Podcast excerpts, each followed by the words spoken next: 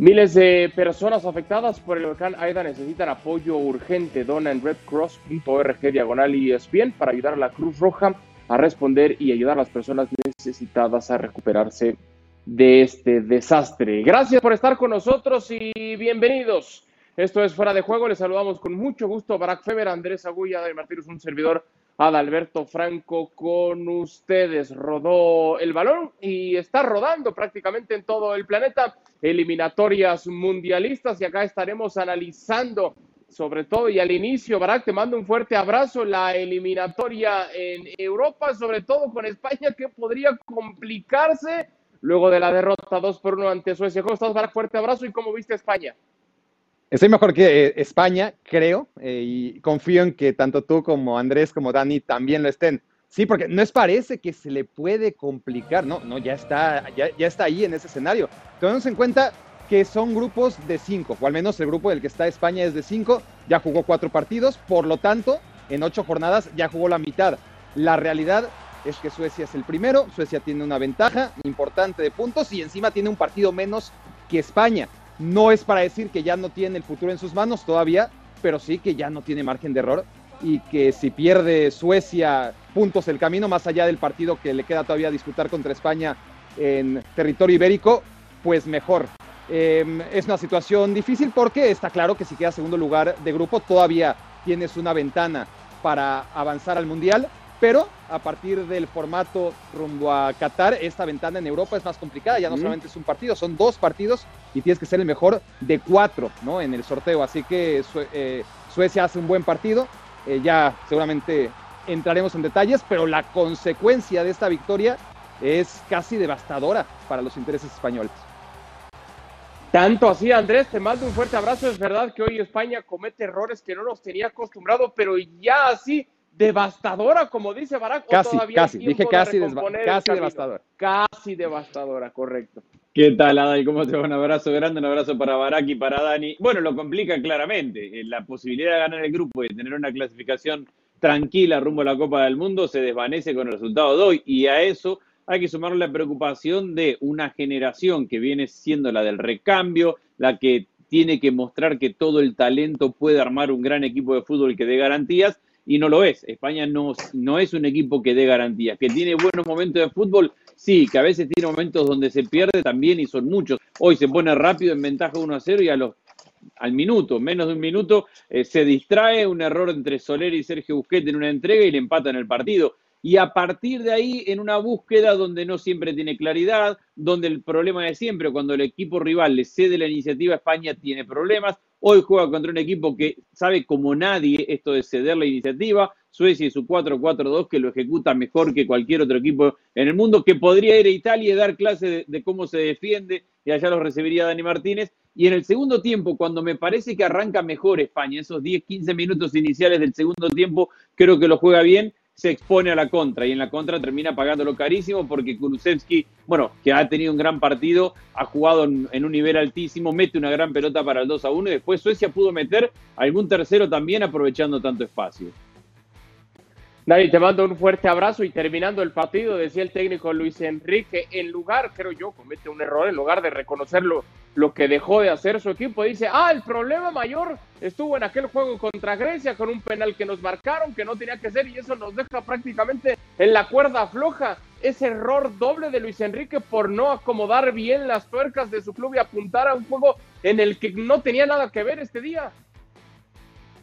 Es probable, su equipo, eh, primero les, saludo a todos, siempre un gusto estar.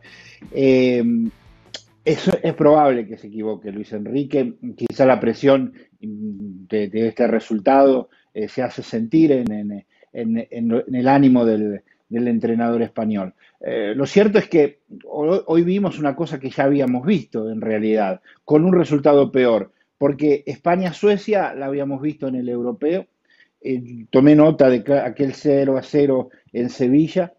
Eh, hubo casi 900 pases completó eh, en aquella oportunidad, o un poco más de 900 pases completó en aquella oportunidad España, y tiró 17 veces al arco y terminó 0 a 0.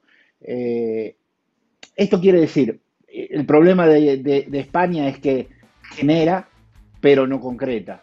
Eh, esa anemia que le hemos visto en el europeo se ha trasladado a las eliminatorias y mientras no resuelva ese problema, mientras no eh, equilibre lo que genera con lo que, con, lo que pasa a cobrar por caja, va a estar siempre sufriendo y mirando en el bolsillo si todavía le queda ese centésimo para, para salvar la piel. Y entonces allí vienen los nerviosismos y quizás las declaraciones o las observaciones, los puntos de vista equivocados.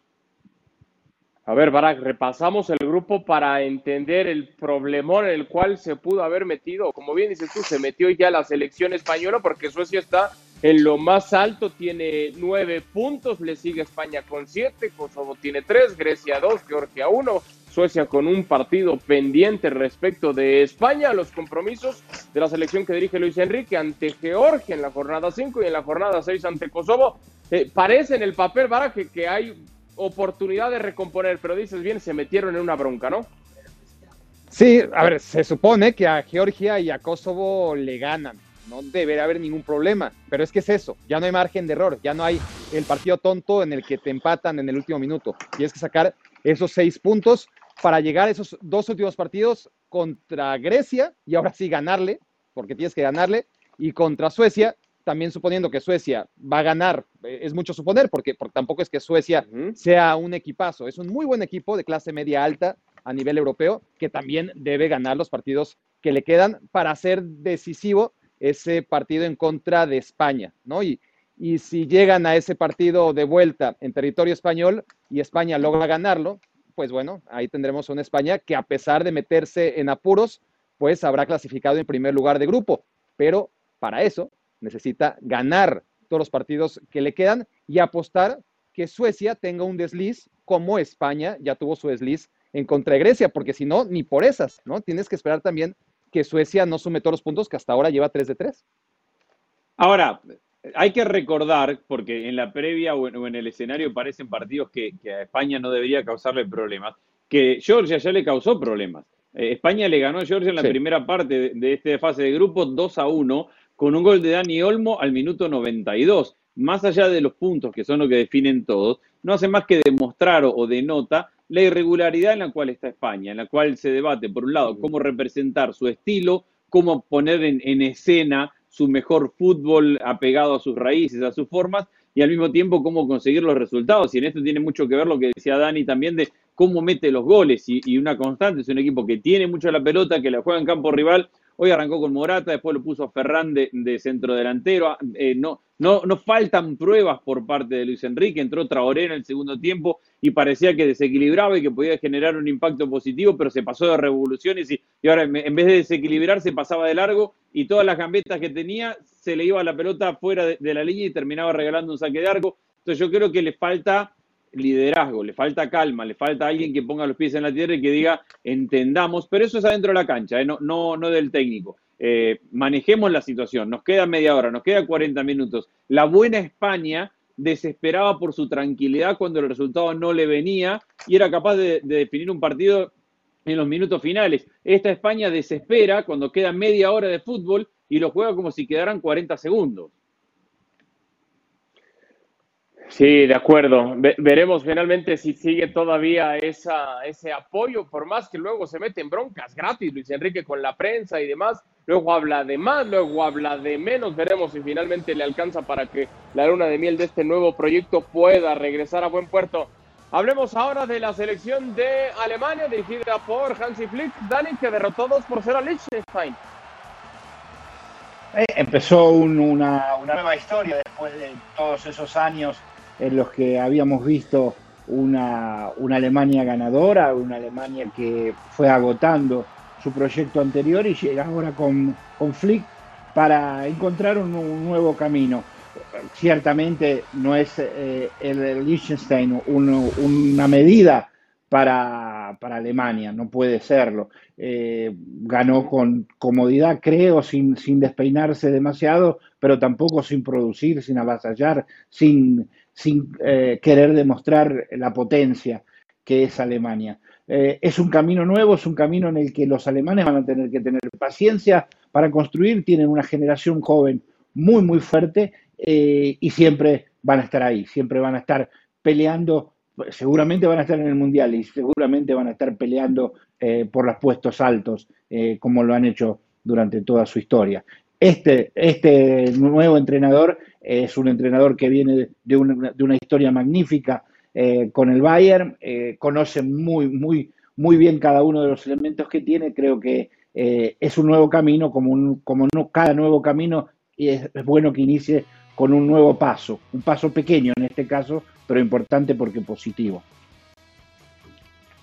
¿Y notaste algo nuevo, Barak, en esta nueva selección de, Alemania? Cuando nuevo hablamos básicamente del técnico. No, no a ver, no, no voy a ver nada nuevo cuando no he visto el partido. Honestamente, decidí no verlo todavía ante la gran cantidad de partidos que había que ver. Uno tiene que jerarquizar y ya me haré tiempo para, para ver a Alemania. Lo que sí seguí es la trayectoria de Hansi Flick y seguro que, este equipo va a ofrecer cosas nuevas, si no es que no las ofreció a partir de hoy. Sí seguí eh, las estadísticas del partido y me llama mucho la atención eh, que obviamente Liechtenstein no pasó el medio campo, que Alemania tiró 30 veces, tiró 30 veces y el portero Liechtenstein hizo cuatro paradas. Entonces, a ver, cuatro paradas, dos goles, 30 tiros, ¿dónde quedaron los otros 24 tiros? Habrá que ver el partido para, descubrirlo, ¿no? Porque de que Alemania terminó sus jugadas, está claro que lo hizo ante un rival que obviamente fue muy pasivo y que seguro se dio por bien servido con el 2 a 0. Ahora, sí hay una señal en la, formación, ¿eh? Si uno ve la, alineación de Alemania hoy, primero, confianza a Musiala, que es un chico que viene creciendo muchísimo, que viene sumando cada vez más minutos en el Bayern, al que técnico conoce muy bien tres jugadores por detrás del centro delantero. Timo Werner es el, centro delantero, Sané juega por un lado, por el otro lado juega Musiala y por el medio juega Kei Havertz con dos volantes de contención. Entendiendo que en esta cantidad de partidos seguramente habrá rotaciones y va a aparecer Müller y van a aparecer otros jugadores, pero por lo menos, y entendiendo que el rival era accesible y que seguramente Flick quiso mandar una señal de, poderío que no le termina saliendo por esto que estamos hablando, de que al final de cuentas es un 2 a 0 en un partido donde Alemania normalmente debería estar mucho más cómodo, pero sí hay una señal, 4-2-1, dos volantes de contención, uno es Gundogan que tiene mucha llegada, tres hombres por detrás de un centro delantero y Timo Werner jugando de, punta. Ahí creo que podemos sí empezar a ver cuál es el sello o qué busca Hansi Flick. Habrá que ver ahora cuando lleguen a, a lo que jugaba el Bayern. Y los a lo que jugaba el Bayern, exactamente. E, es que al final de cuentas, si uno mira de mitad de cancha para adelante, es el Bayern, este equipo en un 70%, desde los volantes hasta los creativos. atención que se le atención que se lesionó Gossens, eh, eh, una, jugada solo se, se, tiró al piso y se ve que tiene un problema en el, eh, en el tobillo. Y en estos en estas fechas así tan apretadas con tres partidos puede ser un, detalle significativo, porque lo que habíamos visto hacer al jugador del Atalanta en, en, el, eh, en el europeo y lo que vimos incluso en, en el partido de hoy también eh, es importante. Por eso, atención con ese detalle. Bueno, repasamos cómo está el grupo con la selección de Alemania luego de esta victoria con marcador final de 2 por 0. Llega a nueve unidades. Armenia tiene 10, Macedonia del Norte tiene 7, Rumania tiene 6, Islandia tiene 3, Liechtenstein está en el fondo 0 unidades para ellos. Repasamos lo que ocurrió en el duelo entre Italia y Bulgaria. Dani, una buena y otra no es que sea mala, pero que ya nos habían encantado los italianos con tanta victoria. Se mantiene el invicto, son 35 juegos sin derrota, pero terminan empatando a uno con Bulgaria, golazo de Chiesa, ¿no? Sí, sí, el mejor del equipo, seguramente eh, Chiesa, una Italia que mm, por los, me gustó mucho en el primer tiempo, me gustó eh, hasta el minuto 20, 25 del segundo tiempo, después entró lo, que veíamos con España, es decir, una, cierta urgencia que le impidió pensar y al final fue chocando contra el equipo búlgaro, que como era lógico, eh, se refugiaba y se defendía como mejor, como mejor le salía. Entonces eh, le faltó eso, le faltó, eh, crea, Italia crea, produce, eh, la de hoy creó y produjo, pero le faltó definir, le faltó ser, como dicen en Italia, cínicos. Es decir, cuando llega la oportunidad, no perdonar. perdonó Italia en algún momento, sobre todo en el primer tiempo, es muy movedizo Insigne, tuvo alguna oportunidad, eh, como digo, me gustó muchísimo Chiesa, que fue durante todo el partido eh, de lo mejor de, Italia. Mm, lo más flojito quizás ha sido Florenzi. Florenzi no solo porque por mm, una acción que él no intercepta eh, llega el empate búlgaro, sino porque no, no empujó prácticamente por su lateral. estaba, era uno de los pocos cambios que veíamos respecto de la final porque Florenzi ocupaba o recuperaba el lugar que en algún momento, porque por lesión le había quedado a Di Lorenzo, eh, que, lo llevó incluso hasta la final. Eh, él volvía a su puesto, pero no, tuvo una, una, noche brillante. Tampoco la tuvo Berratti, que podía haber ayudado un poco más eh, en el medio campo. Italia tiene, está por el buen camino, es un resultado positivo, lo ayuda a llegar al récord, todo bien, pero todavía le falta ese pase eh, superior, ese pasito que le hace eh, vivir con más tranquilidad los partidos. No nos olvidemos de este detalle. Uno a uno ha sido el, resultado de los tres partidos finales del europeo. Es este mismo resultado, uno a uno. Eh, y tiene que cambiar, tiene que cambiar el paso para poder definir los partidos como lo hacía al inicio del europeo y como sabemos que Italia puede hacerlo. Andrés. Sí, coincido con Dani. Creo que Italia había preparado el partido para, jugarlo con total tranquilidad. De hecho, se pone en ventaja con ese golazo de, de construido por el, jugador de la Juventus que cada vez está más maduro, más sólido, cada vez es, es más jugador Chiesa. Él arranca de la derecha, tira el apoyo, lo va a buscar, define cruzado y parecía en ese momento, por lo que habíamos visto del partido, que Italia se preparaba para una noche muy tranquila porque dominaba la pelota, la jugaba en campo rival, generaba buenas aproximaciones y parecía eh, tenerlo todo bajo control. Ese error de Florenzi con Di Lorenzo en la tribuna muy probablemente tiene que ver con esto de jugar tres partidos y que le habrán dado descanso para administrarlo y para que juegue en algún otro momento de titular. Ese error de, Florenzi que le gana en la espalda y que no, no, toma al jugador que, que lo supera ni le comete una falta y lo termina corriendo pero perdiéndolo eh, lo, pone a Italia a remar. Y, en eso de remar, Italia sí genera situaciones, sí domina el resto del partido. Al final de cuentas, se ha tratado el resto del partido de una Italia dominante en posesión, recuperando la pelota en campo rival, pero buscando cómo definir. Y ahí sí le faltó entre precisión, último pase o, o seguridad de aquel que tenía que ir y terminar la jugada, porque parecía los últimos 25 minutos era bueno. Tarde o temprano va a caer el gol de Italia. Esa sensación era la del partido y finalmente no cayó. Y finalmente no cayó. Repasamos cómo está entonces el grupo con la selección italiana que se mantiene a la cabeza luego de este empate ante la selección de Bulgaria. Son 10 unidades para el conjunto italiano, seguido de Suiza que tiene 6. Irlanda del Norte está en la tercera posición con 4 unidades. Bulgaria y Lituania en el fondo. Italia se va a medir contra Suiza y después contra Lituania. Dejamos el tema de la selección italiana y platicamos ahora, Barak, de la selección de Hungría que se midió a Inglaterra y los ingleses no tuvieron piedad, ¿no? No tuvieron piedad en el segundo tiempo, ciertamente, pero si hubiéramos hablado del partido tras los primeros 45 minutos, el análisis habría sido muy distinto. Inglaterra no generó, no tuvo oportunidades, eh, nada. Una Hungría que hay que recordar lo que es capaz de hacer en este estadio, el ambiente que hay en este estadio, que nos recuerda lo que ocurrió en la Euro, en el grupo La Muerte, como Hungría estuvo tan cerca de lo imposible de clasificar en aquel grupo. Y en el primer tiempo, Inglaterra se encontró con ese mismo escenario con el que ya se habían encontrado en la Euro equipos como Portugal, como Alemania y como Francia. En el segundo tiempo, como pasa tantas veces, cae el primer gol, aparece el balón parado, es una garantía también después eh, lo que puede ofrecer en el área rival siempre que Maguire se incorpora. Sterling que sigue en gran forma cuando juega con la selección. Un 11 que prácticamente es el mismo de la Euro, eh, con Mount eh, en el eje detrás de Harry Kane. Un Gulachi que se come el cuarto gol. y al final un partido, ¿no? Con Golden Rice, que es de los que menos anota en este equipo, pero, pero claramente le abrió la puerta a Gulachi. Un resultado engañoso, no porque no haya sido muy superior en el segundo tiempo Inglaterra que lo fue, sino porque no fue tan fácil como pareció. En el primer tiempo no pateó el arco Inglaterra.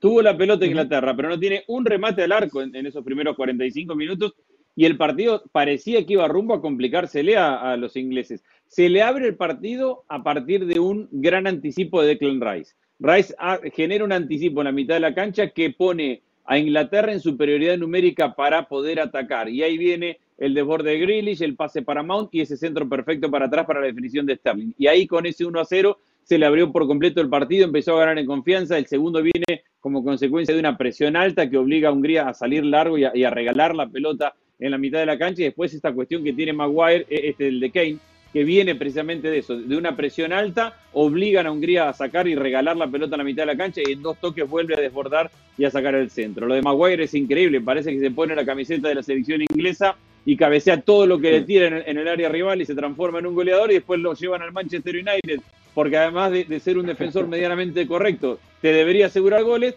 y no mete un gol de cabeza en el Manchester United. Alguien, está enojado porque no le está dando Maguire puntos en el Fantasy. No, no, no lo, no lo tengo en el Fantasy, pero en algún momento lo pensé. Porque, ¿Por qué pasa esto con Maguire? Lo pone la camiseta de Inglaterra y mete gol por partido de cabeza. Y el Manchester United no lo logra. Y a partir de ahí ya el partido estaba era para golear, para terminar disfrutándolo de Inglaterra, pero seguramente esos 50, 55 minutos iniciales antes del 1 a 0 eh, son preocupantes para el equipo de Southgate. Bueno, finalmente consiguen la victoria 4, sí, Dani, 4 por 0, eh, resolviendo la tarea quizás ya en el segundo, en el segundo tiempo y una victoria que puede dar algo de tranquilidad en el grupo porque se mantienen como líderes. Son dos unidades para ellos, seguido de Polonia que tiene siete, lo mismo Hungría, Albania, tiene seis, Andorra tiene tres, San Marino está en el fondo todavía sin sumar, así es como se comporta el grupo. Y en este grupo sí todos tienen la misma cantidad de partidos, por lo que Inglaterra sí está muy cómodo. De acuerdo. ¿Qué te llamó la atención de este partido, Dani? No, que, que vivió en esos 10 minutos, 10, 15 minutos que, que describía también Andrés, efectivamente vivió ahí y, se construyó esta victoria que, como decía Barak, es engañosa, porque si quitamos esos 10 minutos en los que eh, pareció apabullada Hungría y, nos quedamos con el primer tiempo, sobre todo eh, eh, en el que era estéril todo el movimiento y todo el dominio que tenía Inglaterra, me parece a mí eh, que, otra hubiera sido la historia. Lo cierto es que con esos 10, 12 minutos de iluminación en donde cayeron los tres eh, goles que marcaron el partido, después se podía esperar cualquier cosa. Llegó el cuarto, pero podrían haber llegado otros. Eh, Inglaterra en un partido en el que, según yo, se le podía haber complicado mucho, mucho. Bueno, pero cuántas elecciones no también se les complica y no terminan marcando ninguno. Entiendo, entiendo la parte, ¿no? Pero, pero al final con esos cuatro dicen, bueno, ya medio maquillamos un poco las carencias, lo que dejamos de hacer y a otra cosa. Y como dices Andrés, con esa comodidad están en esa primera posición buscando ya también reservación en un hotel en Qatar para su participación en la Copa del Mundo. Sí, tienen el, grupo medianamente encaminado, es un plantel de, talento, tiene profundidad, eh, tiene esa cuestión de, mostrarse en el gran escenario como, como gran deuda todavía. Eh, viene amenazando en el último mundial, en la Euro, que llega lejos, pero que no es suficiente, pero que tiene talento, lo tiene. tiene jugadores de, muy buen nivel en todas las posiciones. Lo mismo de Inglaterra en los últimos 20 años. El tema es terminar por armar un buen equipo y a mí me sigue generando ciertas dudas Southgate. Yo, yo no veo en Southgate un un técnico absolutamente ganador que le transmita a su equipo una identidad muy clara. Creo que al final lo gana porque tiene jugadores muy buenos y porque es un buen líder para manejar el vestuario, para llevarlo adelante, pero no le veo mucho más a Inglaterra. Temo que vaya a ser una generación que sí, para esto le alcanza bastante cómodo y lo superará bien, pero no veo a esta generación con Southgate como técnico dando un salto de calidad como para decir puede llegar al próximo mundial siendo el gran candidato, como mucha gente lo puso para la euro y, otra vez terminó sin ganar. Bueno, y por último de estos partidos, lo de lo de Bélgica, que le termina ganando 5 por 2 a la selección de Estonia. decía Den Hazard, eh, quizá los mejores años ya pasaron, ¿no? Lo que se esperaba, pero con Lukaku y un Lukaku renovado con el fichaje que acaba de hacer por el Chechi, todavía puede llegar algo, ¿no? Brevemente antes de entrar con Kaká. Es que en el fútbol, cada tiro penal aproximadamente es un 77% de posibilidades de gol. Bueno, cada vez que Lukaku, en donde esté, mientras esté en el área, esté de espaldas a la portería y con el balón, es que es 99% seguro que va a acabar en gol. ¿Cómo ido desarrollando esa jugada, ¿no? De, de, estar espaldas a la portería, escondiendo el balón, girar y anotar. Es, es tremendo. Con izquierda, pero también con derecha.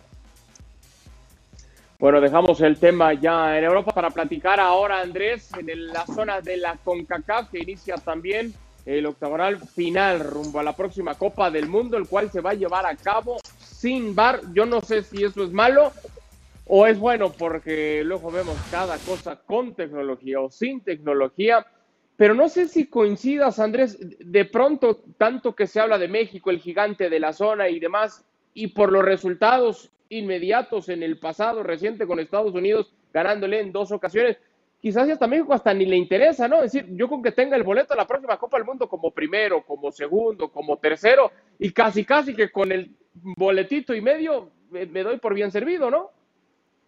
Sí, yo no creo que no le interese. A ver, al final de cuentas no hay equipo en el mundo en el que no le interese ganar, no hay equipo en el mundo en el que no le interese tener una eliminatoria tranquila. México ya ha sufrido en alguna eliminatoria y no hay que ir muy lejos para, para eso y creo que tiene un escenario como en esta eliminatoria más larga, hacer un, octogonal, como para tener una eliminatoria medianamente tranquila. Yo creo que México es más equipo que Estados Unidos, aún habiendo perdido dos veces en el verano. Creo que tiene más recursos, más profundidad y que en un torneo largo para acabar primero, ahora. Perdón que te interrumpa. Yo creo que ¿Tú ves a México acabando primero? Ok.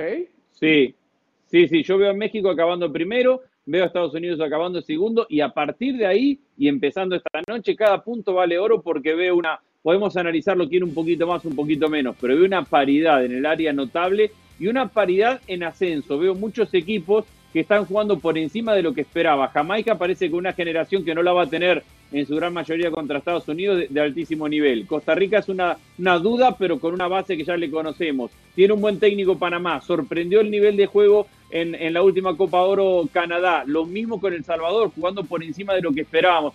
Yo creo que tenemos una eliminatoria. Eh, Honduras tiene una base muy sólida en el trabajo de su técnico. Yo creo que tenemos una eliminatoria preciosa por delante. Ahora, Dani, tanto que se ha hablado de esta generación de futbolistas que tiene la selección de los Estados Unidos, eh, y entiendo, ¿no? Con la experiencia que van adquiriendo, desarrollándose en, eh, en, el fútbol europeo, pero es que la eliminatoria en la zona de la CONCACAF es verdaderamente complicada, ¿no? Puede ser un desafío para estos jóvenes. Sí, claro, habrá que verlo a la prueba de los porotos, como decimos en Argentina, cuando hay que contar, que, cuando valen, cuando los puntos pesan eh, y ahora yo creo que de todas maneras tiene que estar Estados Unidos en el Mundial, tiene eh, tranquilamente, tiene que estar por lo que ha visto, por el peso específico de sus individualidades, por la experiencia, como señalabas, Adal, que, que han, recogido en estos años donde han, eh, se han desparramado por el fútbol europeo. yo creo que tiene, tiene mucha tranquilidad tanto como la que tiene que tener México. No sé cuál de los dos está eh, para ser primero o segundo, no, tengo la seguridad que tiene Andrés, pero sé que, los dos van a, van a pasar esta eliminatoria. Y de ahí en más se me hace muy interesante, porque lo veo, sí, muy parejo, muy peleado, muy, muy entretenido, ver quién va a tener el siguiente boleto y el medio pase para disputar su, su suerte hacia este Mundial de Qatar. A ver, Barak, luego de lo que pierde México en el Final Four con Estados Unidos y en la Copa Oro, no sé si coincidas, es más un tema de ego en lo que pierde todo este proceso de Gerardo Martino que en la credibilidad que se puede tener en este mismo plan, en este proceso. Sí, es, un tema de, confianza, es un tema de, no sentirse menos de Estados Unidos, sobre todo en estos tiempos en donde el mexicano se está dando cuenta, mira cuántos jugadores de Estados Unidos están jugando en los principales equipos de las principales ligas de Europa, pero no hay bronca porque a nivel conjunto todavía somos mejores. Entonces, en este escenario de, tanta rivalidad naciente y de estos chicos que, está claro están triunfando, pues es necesario que México pueda mantener ese dominio que cada vez es menos eh, obvio ¿no? sobre los Estados Unidos. Bueno, bien decía Andrés, creo que va a ser una muy, pero muy interesante eliminatoria en la zona también de la CONCACAF. Tiempo de despedirnos a nombre de Dani Martínez, de Andrés Agulla, de Barack Feber. Soy Adalberto Franco y esto fue Fuera de Juego. Gracias por habernos acompañado y hasta la próxima.